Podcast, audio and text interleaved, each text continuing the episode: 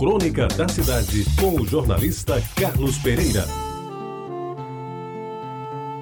Amigos ouvintes da Rádio Tabajara, aqueles mais antigos se lembram que os circos eram o principal lugar onde as crianças e jovens e até adultos se divertiam nas décadas de 40, 50, 60 e até quase 70. Quando o circo chegava na cidade era uma festa.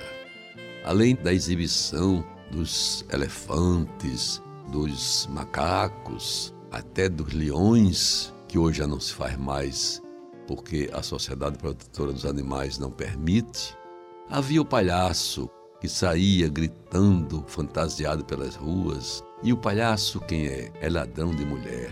E anunciando a exibição para as 8 horas, ali na Praça Castro Pinto, do Circo Nerino, do Circo Garcia, do Rudine Circo, do Orlando Orfei e outros tantos cujo nome não me vem à memória agora. Mas era o divertimento de todos naquela época, que lamentavelmente nos foi roubado pela televisão. Assim como nos roubou também os programas de auditório da Rádio Tabajara, comandados por Gilberto Patrício, Pascoal Carrilho e tantos outros. Mas eu não esqueço a primeira vez que eu fui ao circo.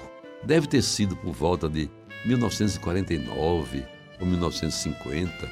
Eu tinha 10, 11 anos, se tanto.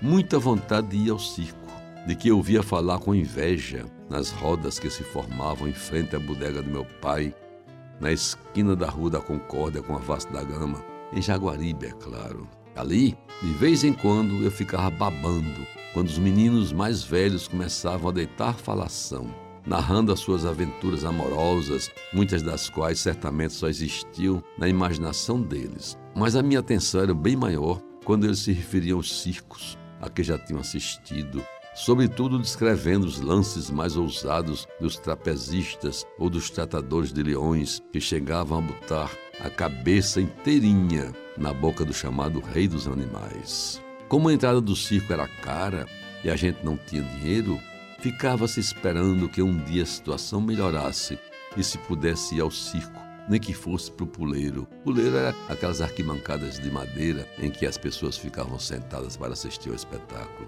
Meus amigos, eis que um dia, por obra e graça do poder do Espírito Santo, minha tia Beata assim explicou o fato. A oportunidade apareceu para não somente eu, mas todos os irmãos menores fôssemos pegados na mão do seu Benedito para o famoso circo Garcia, que estava armado ali na Praça Castro Pinto, no fim da Vasta da Gama. E melhor, fomos para cadeiras numeradas, bem pertinho do picadeiro, os lugares mais caros da plateia e por oportuno preciso contar o milagre. Ocorre, amigos ouvintes, que meu pai era funcionário graduado da Biblioteca Pública do Estado e nesse tempo a biblioteca era ligada à Casa Civil do então governador Oswaldo Trigueiro de Albuquerque Melo. Naquela época, como só é acontecer ainda hoje, os donos dos circos mandavam convites para o governador e para alguns secretários de Estado, e normalmente as autoridades maiores lá não compareciam. Não sei por qual via, mas o certo é que alguns desses convites foram parar nas nossas mãos, e lá fomos todos com a melhor roupa e o maior sorriso, assistir, no meu caso, a um espetáculo cicense pela primeira vez. E eu devo dizer que não lembro bem dos detalhes, sei somente que era uma matinê e que fazia muito calor, debaixo daquela enorme lona que cobria todo o prestígio do grande circo Garcia. Cansei de sorrir com os palhaços, suar as mãos com o perigo a que se expunham os trapezistas sem rede e vibrar com os mágicos, para mim sempre o melhor dos circos. Gostei muito da minha primeira ida ao circo, daí porque nunca esqueci aquele evento e para não fugir jamais da minha memória, ficou marcado também como o dia da banha de cacau. E então eu lhes explico por quê. Eu estava com uma tremenda dor de dente e um molar ou outro qualquer estava bastante inchado.